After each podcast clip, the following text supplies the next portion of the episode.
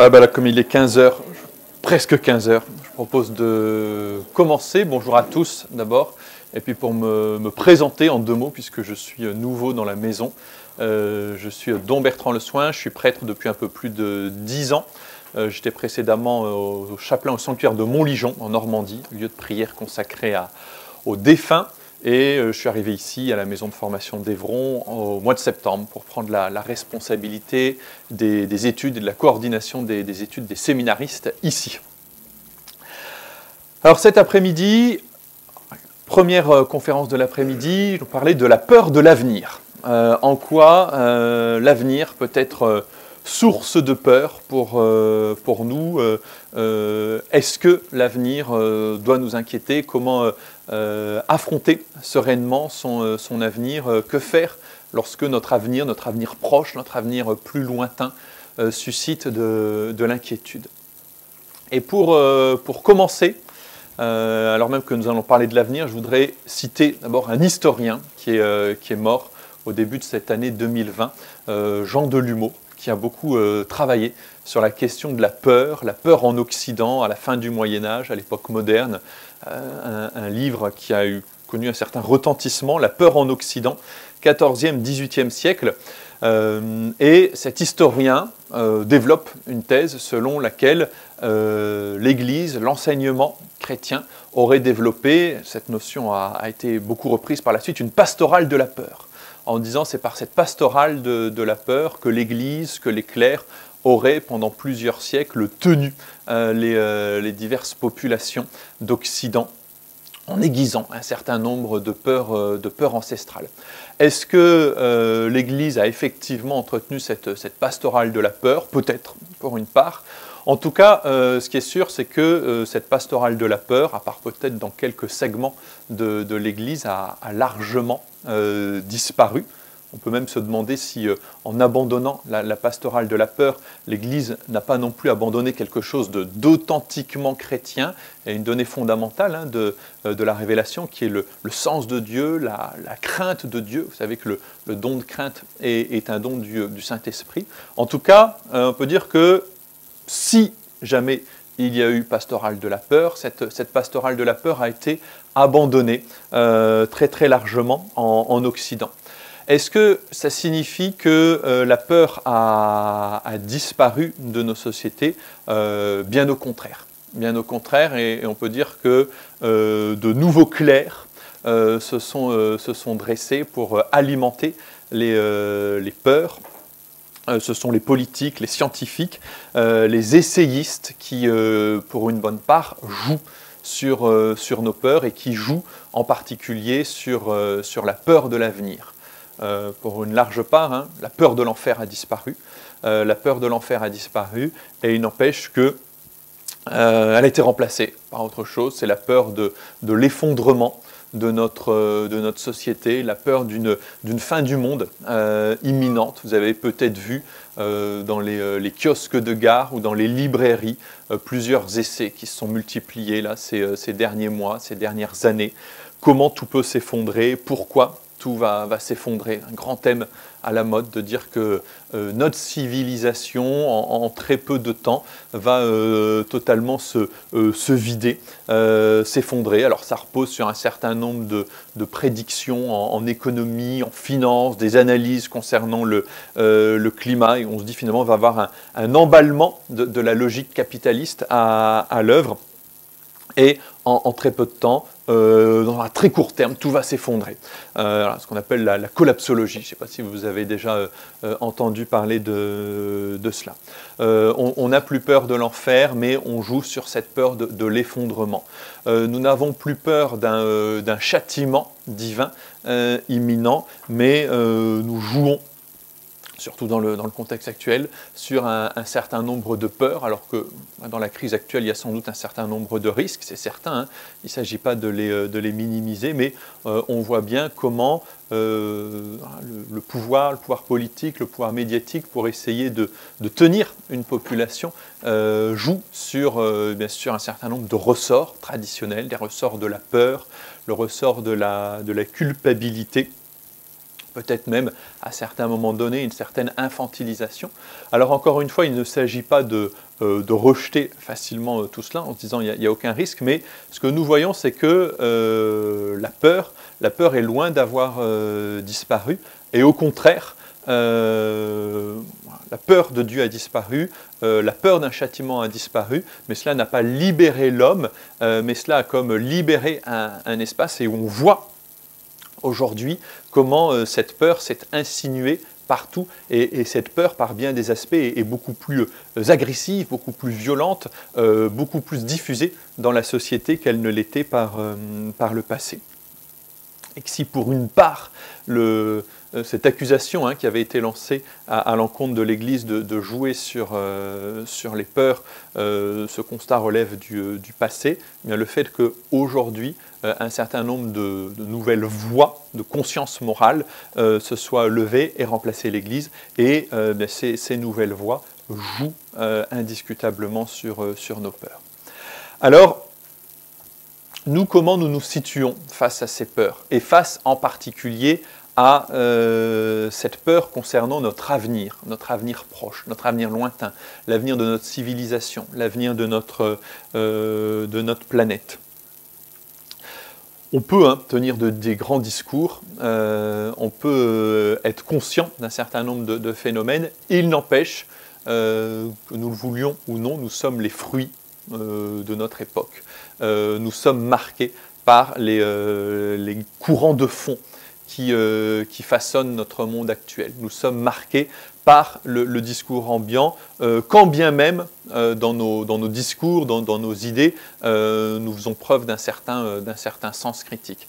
Donc ces peurs, et ces peurs face à, l'avenir, nous en subissons. Nous en subissons les, conséquences. Que, ce que je vais vous dire là, ça peut paraître un peu schématique, mais je pense que ça a une grande part de, vrai.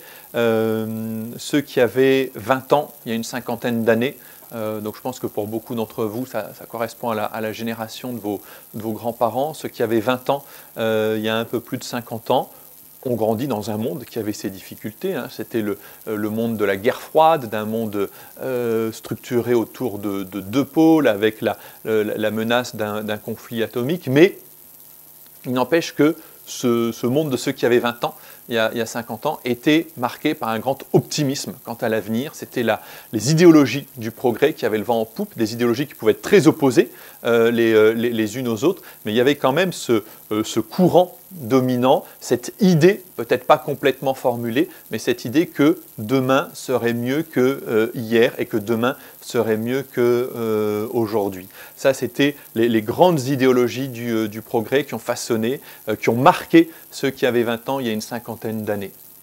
Pour ceux qui avaient 20 ans, il y a une, bonne vingtaine d'années, un peu avant euh, l'an 2000, euh, ça correspond davantage pour ma part à, ma génération, on était dans, un monde où, après la guerre froide, euh, après la chute du mur de Berlin, dans un monde qui paraissait plus incertain, dans un monde qui n'était plus bipolaire, qui était multipolaire, avec beaucoup de forces contradictoires, et ce qui dominait, ça n'était pas demain sera mieux qu'hier, mais demain reste incertain, euh, une grande incertitude face à, l'avenir du, monde, mais avec encore un champ des possibles très très large, et où on, se disait eh bien que euh, l'avenir n'était pas du tout euh, écrit et qu'il pouvait être, il, il restait à façonner, il restait malléable.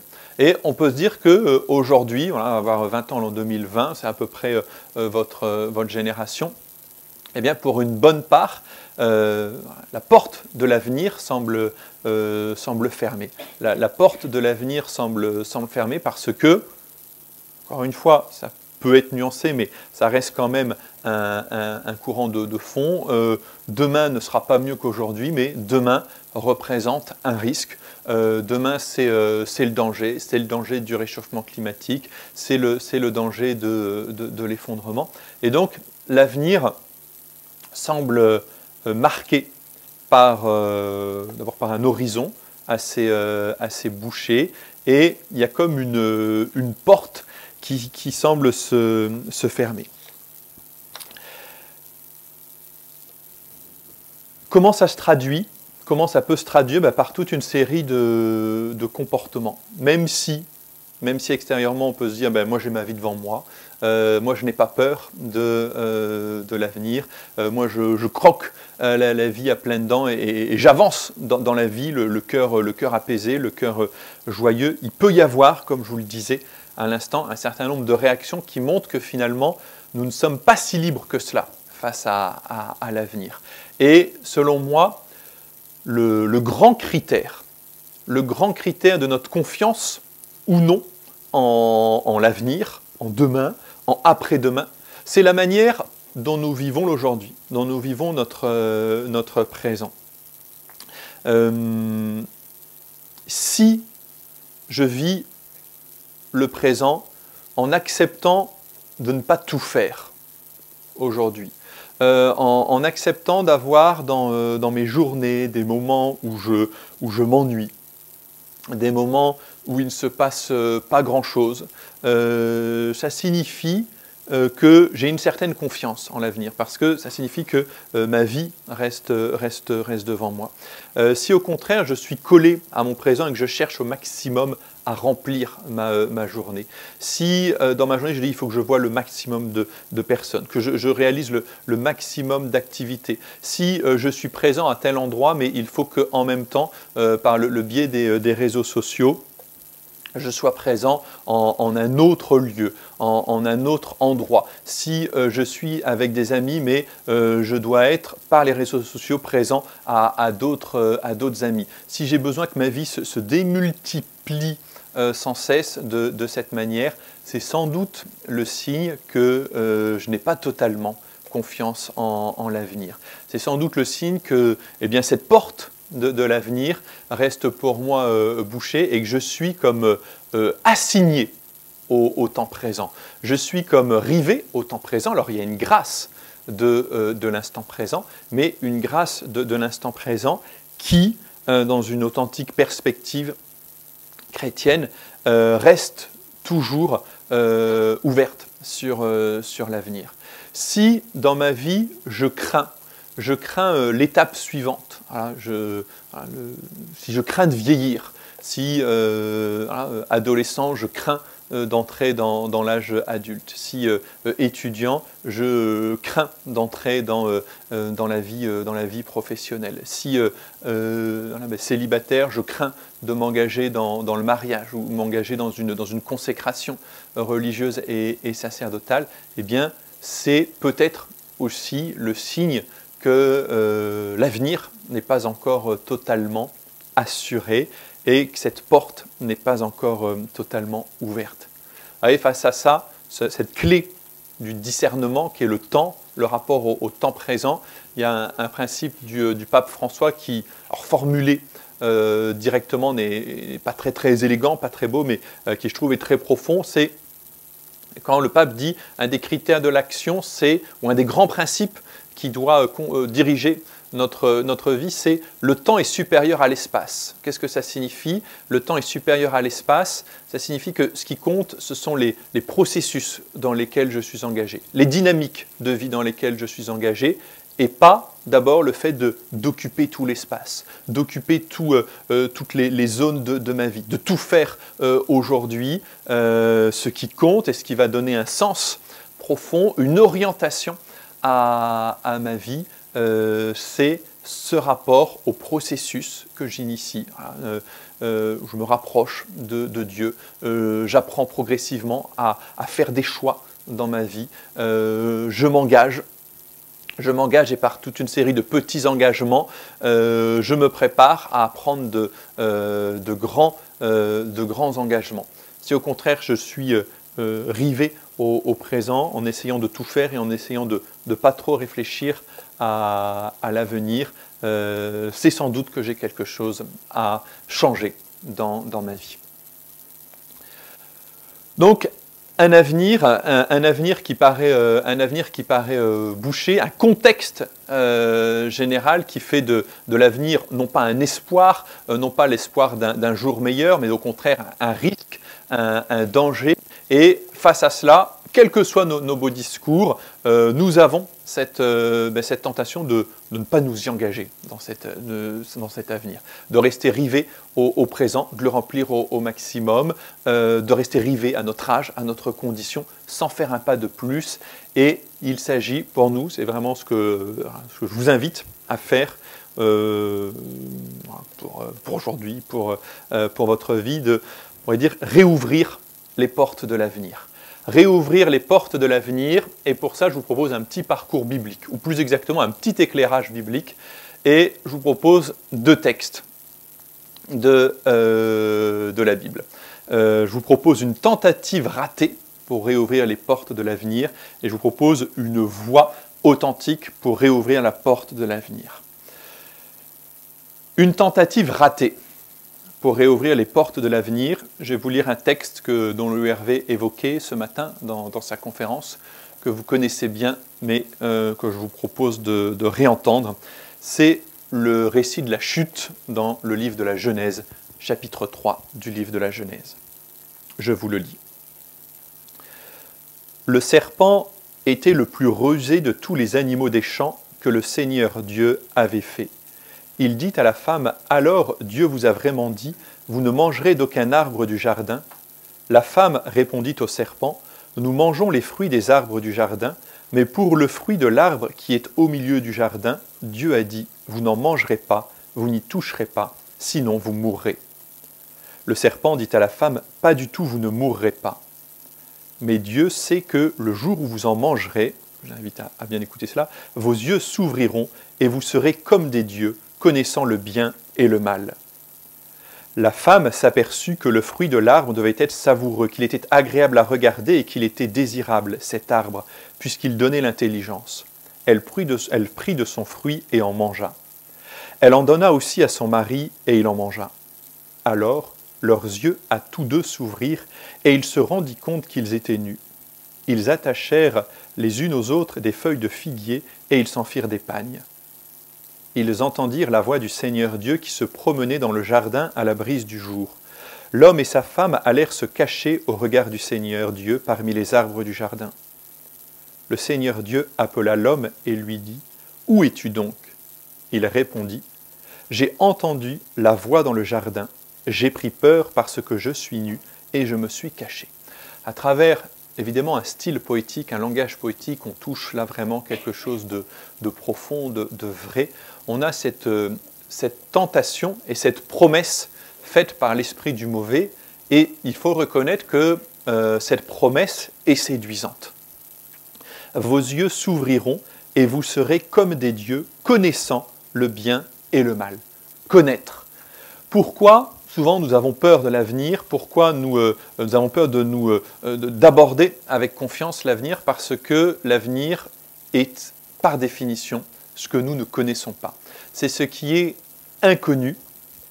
Euh, et nous souhaiterions, nous souhaiterions voir, nous souhaiterions connaître cette, cet avenir. Avant de m'engager, j'ai besoin de savoir, de connaître jusqu'à un certain point, c'est euh, légitime, mais euh, ce, désir, cette soif de, connaissance peut être paralysante. Et spontanément, nous croyons que si oui, j'ai toutes les clés pour comprendre, si oui, je, peux savoir, si oui, je, dispose de, toutes les garanties nécessaires, alors là, je pourrais, euh, pourrais m'engager. Alors là, je n'aurai plus peur je n'aurai plus peur parce que, euh, enfin, je, saurai. Parce qu'au fond, euh, ce qui suscite cette, inquiétude de, l'avenir, c'est le fait que l'avenir demeure inconnu. Et j'ai besoin, en tout cas c'est notre, notre réaction naturelle, j'ai besoin de connaître, j'ai besoin de, savoir pour, pour, avoir cette confiance dans, dans l'avenir.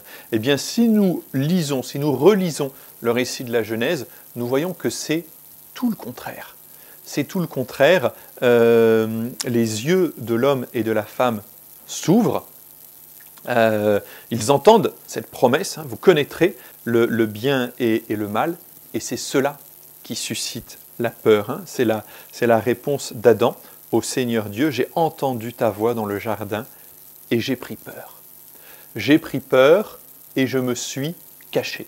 On a là tous les ressorts habituelle de, de la peur. je me cache, c'est-à-dire que je me sens coupable, la culpabilisation, la peur, une certaine duplicité, parce que je ne peux plus me présenter totalement à la lumière de Dieu. Au moment où euh, ah, le, premier parent pense connaître, pense savoir, et ainsi euh, pouvoir pleinement euh, vivre, pleinement s'engager dans, dans, leur vie, en réalité, c'est précisément à, ce moment où ils savent qu'ils découvrent ce qu'est la peur, qu'ils entrent dans une logique qui est une logique, une logique mortifère, une logique où l'on se cache, euh, où l'on entre dans une certaine duplicité. Les ressorts de, euh, de la peur sont, euh, sont, là. Cela signifie que la connaissance, l'assurance de ce que sera l'avenir n'est pas le, le, remède authentique à, à la peur. Et, que la, c'est bien ce que nous dit le récit de la Genèse, la, connaissance, euh, en fait, peut même, euh, susciter la, euh, la peur. Le fait de connaître l'avenir, d'avoir une maîtrise sur l'avenir, ne préserve pas de la peur, c'est au contraire le contraire, c'est le contraire qui est vrai. ouvrir les portes de l'avenir, ça n'est pas le prévoir. Ouvrir les portes de l'avenir, ça n'est pas une question de savoir et de connaissance.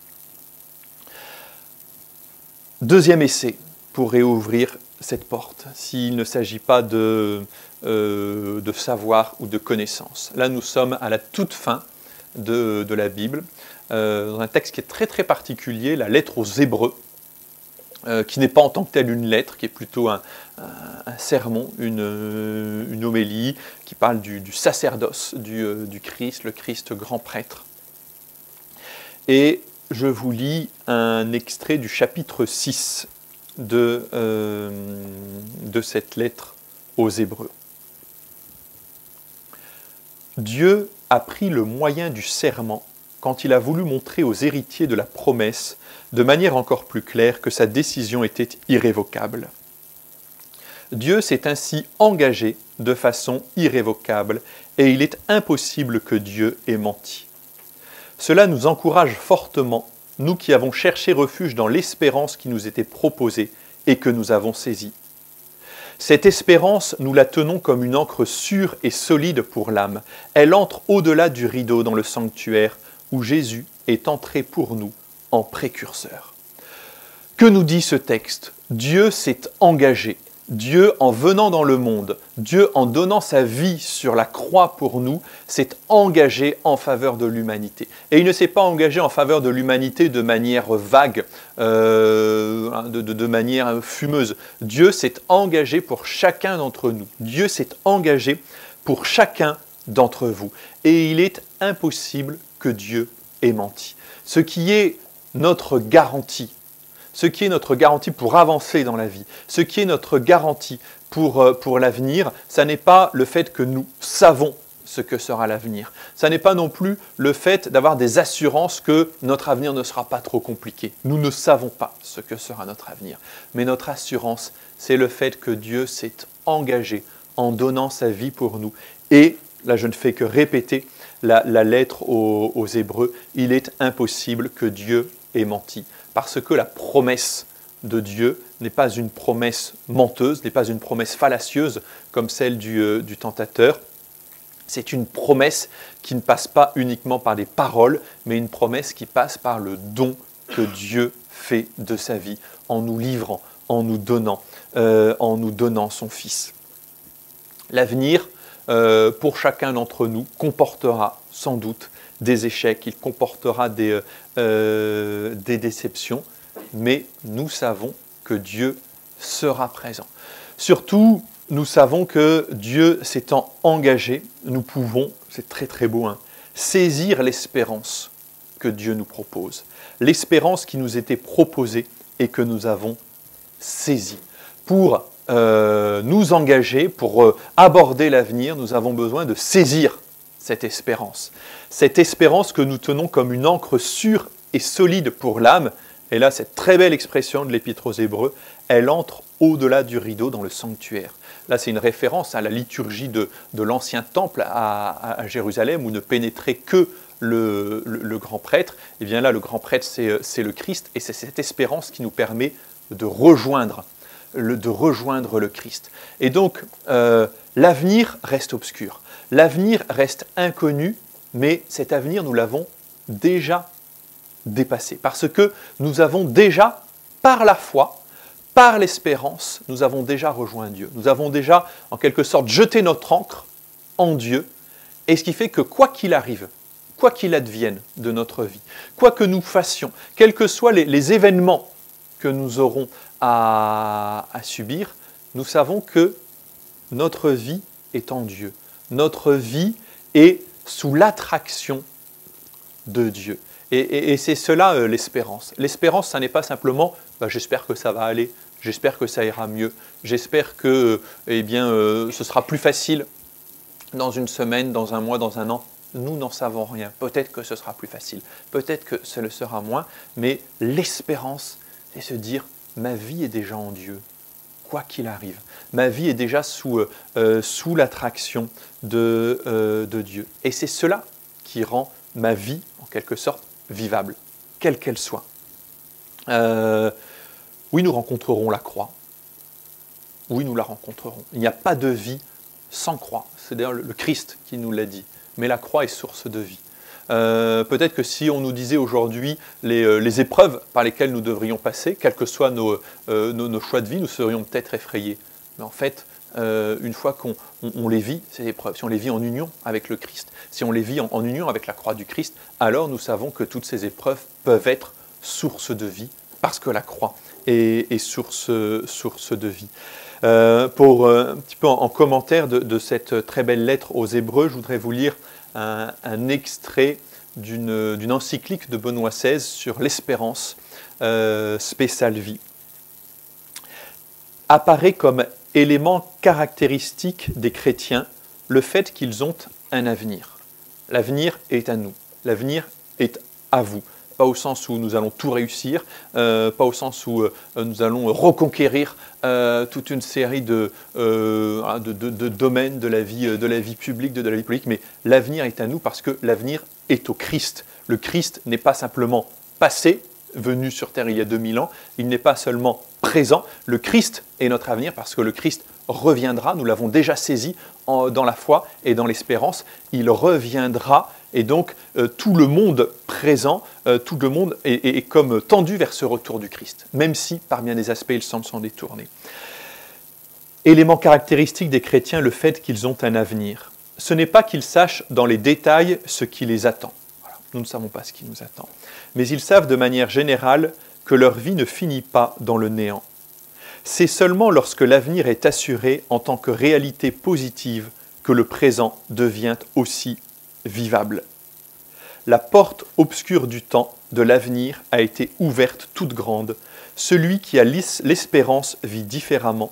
Une vie nouvelle lui a déjà été donnée. S'engager dans la vie, s'engager dans notre avenir, aborder cet avenir, ça n'est pas d'abord prévoir, savoir, demander une multiplicité d'assurances, mais c'est vraiment jeter, jeter son encre pour croire, pour espérer en Dieu. Et je voudrais, pour, euh, terminer, euh, pour essayer vraiment d'ouvrir, de, réouvrir ces portes de l'avenir, vous donner quelques, bah, quelques clés pour ouvrir euh, cette porte. D'abord, l'attitude fondamentale, l'attitude fondamentale du chrétien, c'est, je l'avez compris, c'est l'espérance. C'est l'espérance qui n'est pas un optimisme dans, euh, l'avenir. L'espérance qui ne consiste pas à, chausser des lunettes roses et à se dire que, tout va bien, tout est extraordinaire. Il, s'agit d'accueillir la réalité, la réalité du monde présent, la réalité de votre vie présente, très concrète, euh, telle qu'elle est. Euh, avec parfois aussi sa, brutalité, sa, euh, dureté. On peut vivre des choses difficiles. on peut connaître un certain nombre de, de tourments. jeter l'espérance, jeter cette encre en Dieu, c'est se rappeler que Ma vocation, c'est la vie éternelle. Ma vie ne sera totalement accomplie que dans l'éternité. Je n'ai pas à être enfermé dans mon présent. J'ai à vivre la grâce de, l'instant présent, mais, euh, mais, je sais que euh, ma vie ne sera accomplie que dans l'éternité. Vous savez, à un moment donné, on pensait que euh, la perspective de l'éternité, c'était cela qui asservissait l'humanité, euh, qui a toute une série d'idéologies qui ont dit mais il faut rejeter l'éternité parce que c'est ça qui va permettre de transformer le monde. Aujourd'hui, on a perdu cette perspective de l'éternité. Nous-mêmes, comme chrétiens, même si nous disons que nous y croyons, au fond, nous y croyons, mais, mais, ça ne change plus rien à notre vie. Et en fait, oublier cette perspective de l'éternité, ça nous enferme, ça nous aliène parce que euh, nous sommes encore une fois enfermés dans notre présent. Nous voulons tout faire de, euh, de notre vie, nous voulons tout vivre aujourd'hui, la perspective de l'éternité, c'est une libération. C'est se dire, quoi que je fasse de cette vie, quels que soient les échecs, quels que soient les tâtonnements, quelles que soient les limitations, je sais que ma vie ne sera accomplie que dans l'éternité. Et parce que j'ai jeté mon encre, parce que j'ai ce regard tourné vers l'éternité, alors il en découle toute une série de conséquences sur ma, ma vie présente, sur l'aujourd'hui parce que euh, l'avenir, l'avenir se prépare aujourd'hui, et, c'est sa perspective de l'avenir qui me permet de, m'ajuster à, l'instant présent. D'abord, la perspective de l'éternité, cette espérance, cette encre, c'est ce qui me permet d'accepter euh, les limitations et les renoncements euh, de cette vie. Vivre, c'est renoncer pourrait se dire j'ai plein de choix devant moi, mais, mais, plus on avance dans la vie, plus on se rend compte qu'on a à renoncer. je m'engage dans le mariage, euh, je m'engage avec, euh, euh, avec, avec telle fille, ben, je renonce à toutes les autres. Je m'engage avec tel garçon, je renonce à tous les autres. je, m'engage dans, dans telle forme de consécration, je renonce à, une famille. Je m'engage dans telle voie professionnelle, je, renonce aussi à, à, tel, tel domaine qui, qui m'intéresse. nous ne pouvons pas tout faire euh, dans, une vie, euh, même en la remplissant au maximum. Ça n'est pas l'objectif. Et euh, accueillir ces renoncements, accueillir le caractère limité de ma vie, je ne peux le faire paisiblement que si j'ai en vue cette, éternité. C'est ce que disait aussi Don Louis Hervé ce matin en disant ça ne veut rien dire la, peur de, rater sa vie. ça ne veut rien dire dans la mesure où je m'attache au, Seigneur, je sais que euh, dans la voie que je prendrai, euh, le Seigneur sera là et je ne pourrai pas euh, rater ma vie. Il n'y a pas de vie ratée lorsque nous cherchons à, croire, à espérer, à aimer, lorsque nous, voulons nous, donner. accueillir les renoncements, accueillir les limitations de, de notre vie, jeter notre encre c'est ce qui nous permet aussi eh bien, d'accueillir un certain nombre de peurs que nous pouvons avoir. Euh, nous portons tous des, euh, peurs. Euh, on a même certaines, tous, hein, on a des peurs irrationnelles. Il y a des choses qui, qui, sont très difficiles en apparence et puis que nous faisons aisément. Et puis il y a un certain nombre de, choses de, la vie quotidienne, dans les, dans les relations, dans notre, dans notre attitude en public, qui, qui prennent une importance démesurée. Nous portons des peurs, et, souvent ce sont des, petites peurs qui, sont les plus paralysantes euh, et, qui, euh, et, qui, finissent par nous, euh, par nous obséder. Eh bien, ces peurs, nous avons à les, à les recevoir, à les accueillir à la lumière de cette, de cette plénitude qu'est l'éternité, à la lumière de, ce qui nous, nous, attend. Alors ces peurs ne disparaissent pas. On peut vivre hein, avec, avec certaines peurs qui, qui demeurent, mais parce que notre encre est déjà allée plus loin, elle est déjà en Dieu, notre vie est en Dieu. Ces obstacles ne sont plus des obstacles insurmontables. Ils sont vécus à, la lumière de Dieu, ils sont offerts. Euh, ces peurs peuvent être autant de, petites croix que nous vivons dans, euh, dans la foi, dans, l'espérance, et qui, euh, qui, nous rapprochent de Dieu. Et puis enfin, je l'évoquais déjà brièvement tout à l'heure, jeter notre encre, c'est pouvoir aussi accueillir ce mystère de la croix. La croix qui est présente dans chaque vie, euh, qui sera présente. La croix que, que nous rencontrerons, que vous, euh, que vous rencontrerez. Il n'y a pas de vie chrétienne sans le mystère de la croix. C'est ce que nous dit, euh, c'est ce que nous dit le, le, Christ. Mais la croix ne doit pas être source de, paralysie.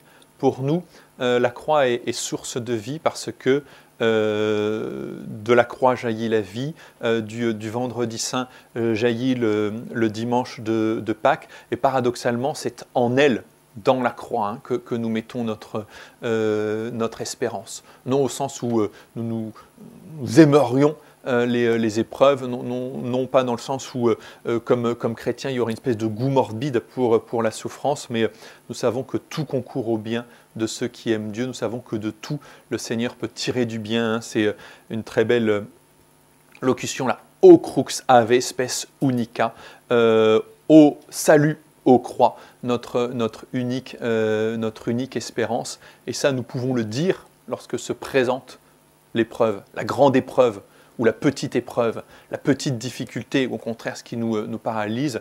Euh, salut aux croix, notre unique espérance. Le Christ en est sorti vainqueur. Nous aussi, nous pourrons en, sortir vainqueurs. Donc, ce qu'est l'avenir, vous ne le savez pas, je ne le sais pas, nous, ne le, nous ne le savons pas. Et pourtant, euh, comme chrétiens, l'avenir nous appartient, l'avenir vous appartient parce que l'avenir appartient au Christ. Et s'attacher au, Christ, vivre très concrètement, euh, jour après jour, de, euh, l'espérance, eh bien c'est aborder, aborder le grand mystère de notre vie, chaque vie est un mystère, nous ne comprenons pas tout, nous ne comprenons pas tout de notre vie, nous ne comprenons pas euh, l'ensemble du sens des, événements qui, euh, qui, nous arrivent, mais c'est euh, aborder notre vie dans, eh bien, dans la foi et l'espérance. Voilà ce que je voulais vous dire pour cet après-midi. Peut-être pour l'heure qui, vous, qui suit, là, jusqu'à 16h30, vous avez l'enseignement de, Don Enguerrand. Ben, je vous invite à, hum,